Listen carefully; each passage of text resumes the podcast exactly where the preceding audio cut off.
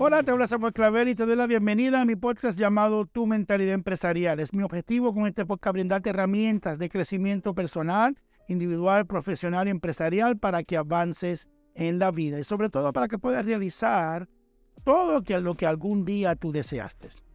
La gente me dice, Sammy, eso es posible. Y yo vengo a decirte que sí es posible si enfocas diligentemente en desarrollar tu mentalidad empresarial al máximo.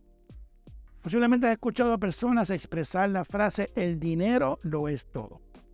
O inclusive personas expresando convincentemente que no logran avanzar o crear un nuevo negocio o desarrollar una idea poderosa porque no tienen dinero.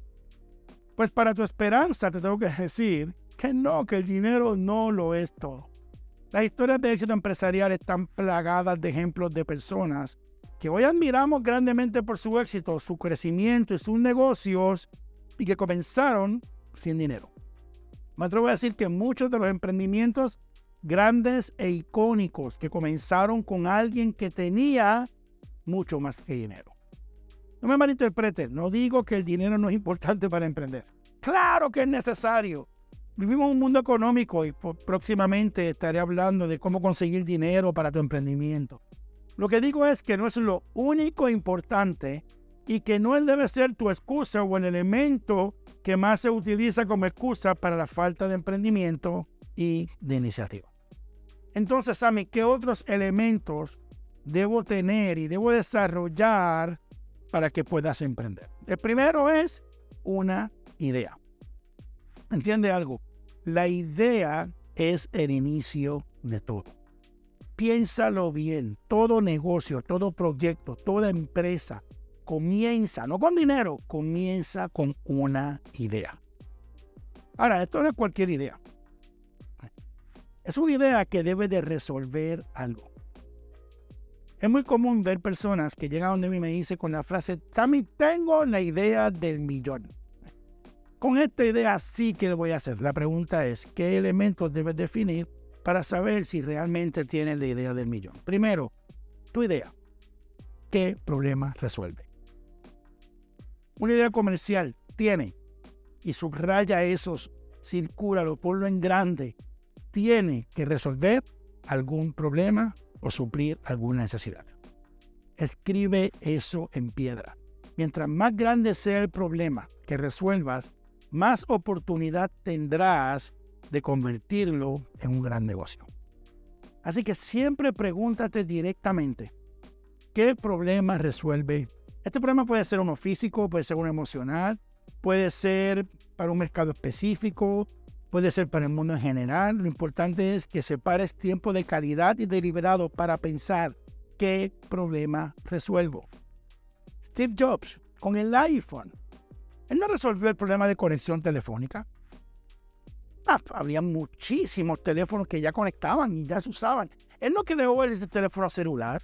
No, no, no, no. Él resolvió la facilidad y la conveniencia de no andar con una cámara, con un computador, con un radio, con múltiples libros, con una libreta de notas, con un GPS para el auto. O sea, yo creo que ya entendimos, ¿no? ¿Qué problema resuelve tu idea? Esa es la gran pregunta. Número dos, ¿a quién le resuelves el problema?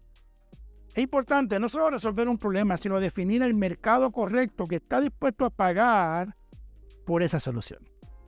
Nuevamente, voy a usar el, ejemplo del iPhone. Pensar en un teléfono que costaría sobre mil dólares era una locura. Hasta lo regalaban en sitios, pero pensar en un aparato móvil que resolvía todo lo que te mencioné anteriormente, eso era totalmente diferente. Él Steve Jobs confiaba que habría un mercado que le pondría valor, que valoraría y lo pagaría. Y no se equivocó, hermano. Muchas veces tienes una gran idea, pero estás yendo al mercado incorrecto. Estás preguntando al mercado incorrecto. Y por ello, mucha gente te va a decir, eso es una mala idea. Asegúrate que vas al mercado que valora lo que tú estás resolviendo. Otro elemento que hace falta para emprender, aparte de la idea, es la pasión y la obsesión, la entrega que tengas por tu idea. La mayor parte de las famosas ideas del millón son fantasías. que llegan a tu mente y salen fácilmente. Son gente que me dicen, ¿sabes qué? Tengo una super idea y una hora después ni se acuerda de cuál era. En los años 75, los años 80, Steve Jobs, para continuar con el ejemplo, no pensaba en otra cosa que no fuera crear una computadora que diera una experiencia única. Esa era su obsesión día y noche. Su pensamiento en todo momento era hacia esa idea y la solución que eso crearía para el mundo. Jeff Bezos no pensaba en otra cosa que no fuera suplir productos y servicios directamente a cada hogar. Inicialmente lo hizo con libros, porque era lo más fácil para comenzar su emprendimiento, pero desde un principio la idea era suplir productos de la A a la Z. De hecho, por eso cuando ves el logo de Amazon, esa flecha que tú ves va desde la A hasta la Z. Desde un principio estaba claro su mensaje y su idea, resolver ese problema. Muchas veces como empresario tienes una buena idea o hasta una gran idea, pero pensando en ella solamente unos minutos a la semana, no se convertirá en tu gran oportunidad. Tienes que obsesionarte, tienes que pensar sin parar en ello. Que sea una idea que no te deje dormir. El tercer elemento crucial para emprender es tener una estrategia de inicio, de desarrollo y de expansión. Es importante que te sientes a definir tu estrategia de negocio que separe tiempo de calidad para pensar profundamente qué requiere mi emprendimiento. ¿Cómo llegarás a los clientes? ¿Cómo llamarás la atención? ¿Cómo producirás tu producto? ¿Cómo lo vas a distribuir? ¿Qué recursos necesitarás? Separa tiempo deliberado para pensar todos los detalles de tu idea y tu emprendimiento. Busca si es necesario un mentor empresarial, alguien que provoque pensamientos en ti. Muchas veces cuando la gente me me, contrata como su mentor empresarial, se da cuenta que yo lo que hago es, a través de preguntas, provocar pensamientos. Pensamientos que sean estratégicos. Estrategia de definir qué va primero, qué va luego, por qué estoy haciendo esto, qué provoca este paso. Recuerda, se llama plan estratégico. Otro punto a definir desde el principio de tu emprendimiento es qué destrezas específicas necesitas para tu emprendimiento. Entiende que cada emprendimiento requerirá ciertas destrezas específicas. Por ejemplo, define qué destrezas posees hoy y qué destrezas aún te faltan por aprender y desarrollar. Destrezas quizás como habilidades de venta, de comunicación, destrezas de organización, quizás destrezas técnicas, algunas cosas manuales que tengas que aprender, escritura, destrezas de manejo de equipo. Siéntate y define en detalle estos puntos y decide que este año vas a trabajar a desarrollar cada una de esas destrezas que te hacen falta.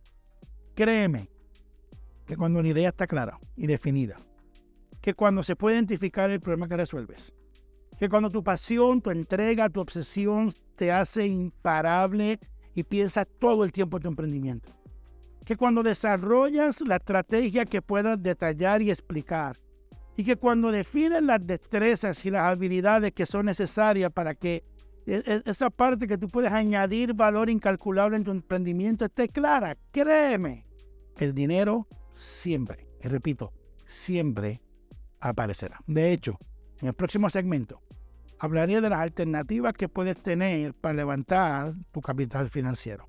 Eso sí, una vez hayas definido todo lo que he explicado en este podcast.